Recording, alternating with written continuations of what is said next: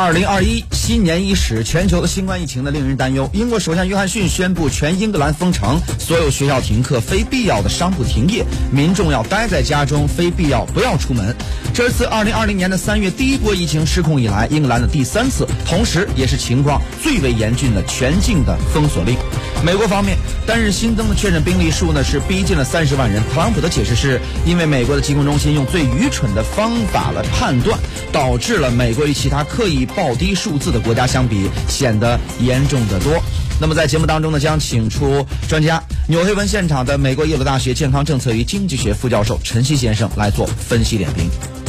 我们首先想了解一下，在英国目前啊，这个变种病毒啊，说是从英国先出现的，目前的研究到底是怎么样的？另外，针对目前的变种病毒，各国有怎样的一个应对的好的方法呢？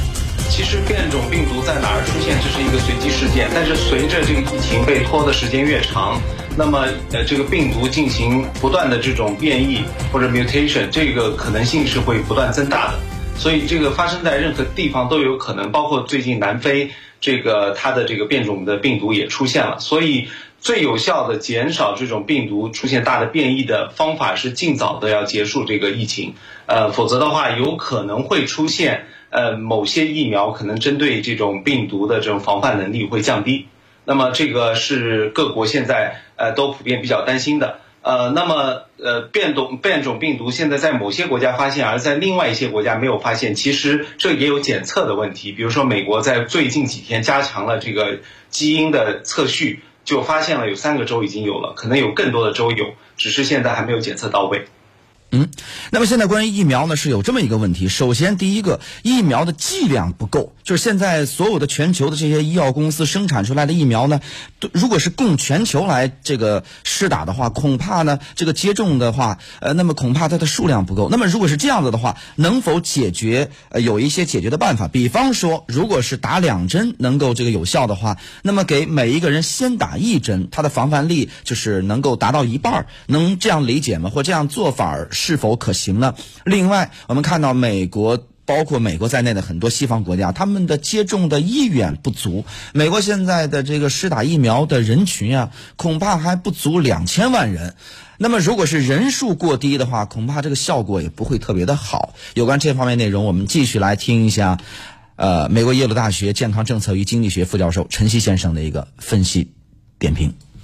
呃，这个每一种疫苗情况还不一样。其实现在讨论着有好几种呃施打的变更方案，一种是刚才说到的英国的这种混打的措施，这个是没有任何科学依据的，所以应应该非常小心。另外一个就是说把两剂变成一剂，这样的好处呢，就是说能够在更大的人群施打。不用去这个跟踪每个人打的这种状态是怎么样的，但是这样很可能导致第二针和第一针中间的间隔，使第一针的效力或者整体的效力减少。那么另外第三种呃现在改变的方案可能有一定依据，一个是流经的疫苗，另外一个是 Moderna 的疫苗正在商量，或者他们已经有一些科学证据发现，就是第一针打半剂和打一剂对于免疫产生的效果其实是非常近似的。呃，如果这个的依据能成立的话，那么也许呃是一个好消息，因为它可能在同时还打两剂的情况下，能够呃接种更多的人群。但是我想说的是，其实实呃现在遇到的情况并不是简单的，就是说剂量不够，所以需要在更多人群中进行分配的问题，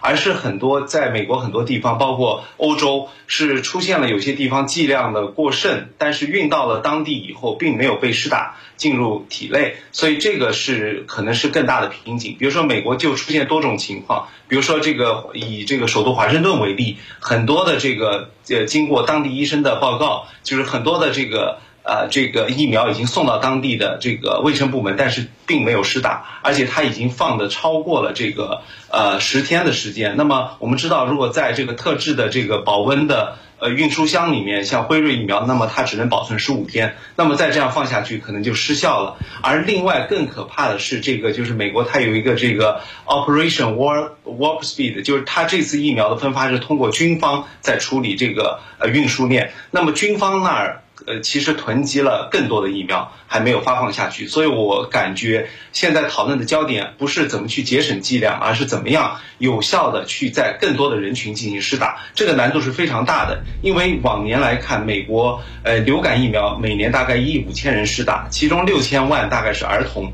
不在这个新冠疫苗的施打的人群中，那么只有九千万人是常年接受这个普通的流感疫苗的，那这些人可能更容易接受这个新冠疫苗。那么，如果我们有办法去说服这个九千万人，能够让他优先的去施打，而不问他是不是到底是不是养老院的工作人员或者七十五岁以上的人群，那么他可能会产生一个群体的这种呃效应，那么使更多的人会接受这个疫苗去打。所以我我认为现在不应该局限在一些呃非常呃死板规定的这种条框里面，而且而应该根据嗯每个地方的情况，能够尽量让这个放在这个这个储存箱里面的疫苗能够起到更大的作用。